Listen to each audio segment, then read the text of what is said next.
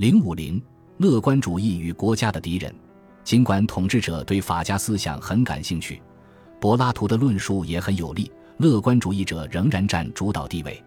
当孔夫子呼吁统治者和精英们要顺应天命时，他指的是要顺应民意，以民为本。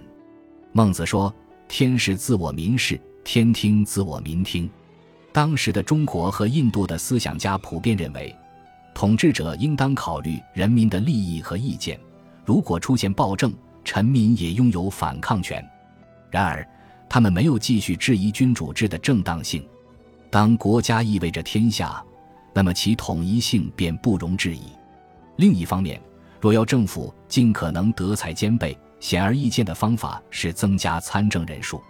因此，共和制或贵族制，甚至民主制和君主制，在古代都不乏拥护者和实力。在古希腊，国家并不具有神秘感，人们视国家为可以随时按需调整的实际机制，以及形式繁多的政治实验。亚里士多德对各种政治形态进行了权威的调查，他承认，只有确保一直由最优秀的人掌权，君主制才是最好的选择。贵族政府由一批上层阶级的精英组成，这种做法更为实际，但也容易形成富豪或世袭集团专断的局面。从公元前六世纪初开始，所有公民共享的民主在雅典成功维持了很长的时间。尽管中间可能也有波动，亚里士多德谴责这种民主很容易被煽动和操纵，变成暴民统治。他认为，最好的制度是贵族阶级占主导地位的法治制度。广义上讲，公元前一千纪后半叶，他的这种思想在罗马得到了体现，而罗马随之成为西方历史上大多数幸存和复兴的共和政体的样本。公元前二十三年。即使罗马实际上已经放弃共和政体，并恢复了奥古斯都统治下的君主制，罗马人仍然称国家为共和国，而皇帝只是国家的政务官或元首，拉丁语为 princeps。希腊和罗马的范本使共和主义在西方文明中获得了永远的尊重。到了中世纪，地中海沿岸的城邦共和国就是仿效古罗马模式。十八世纪末的美国和大革命中的法国也是如此。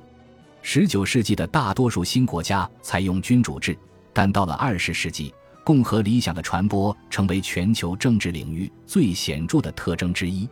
一九五二年，有一则流传甚广的趣闻，说的是埃及国王预言世界上很快只剩下五个君主，其中四个是扑克牌里的 K。也许最乐观的政治思想家是耶稣。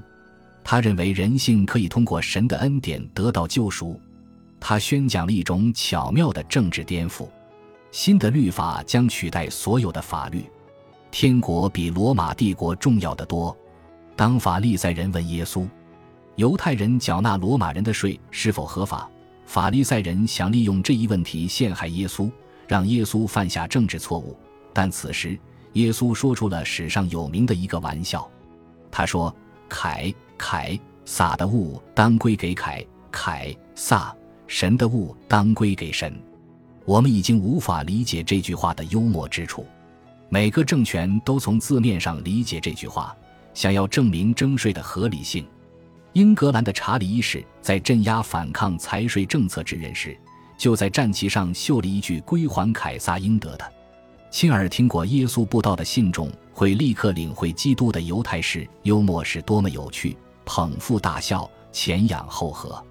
对耶稣时代的犹太人来说，没有什么是凯撒的，一切都属于上帝。耶稣用他特有的暗示方法，谴责了当时罗马政府的税收政策，而这种谴责使耶稣具有了标志性的煽动性。耶稣欢迎无家可归者、妓女、罪人，他同胞鄙视的撒玛利亚人以及税吏。耶稣同情处于社会边缘的弱势者。受苦者、儿童、病人、跛足者、盲人、囚犯，以及所有被社会抛弃和放逐的人，他们在八福中都属于得恩宠之人。他谴责犹太放贷人，用革命式的武力将他们驱逐出耶路撒冷圣殿。在这种激进的政治主张的背景下，罗马当局和犹太人联合起来将他处死，变得不足为奇。他十分清楚自己的政治立场，但他的使命超越了政治。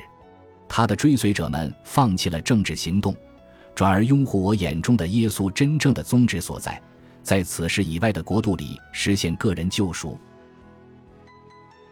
本集播放完毕，感谢您的收听，喜欢请订阅加关注，主页有更多精彩内容。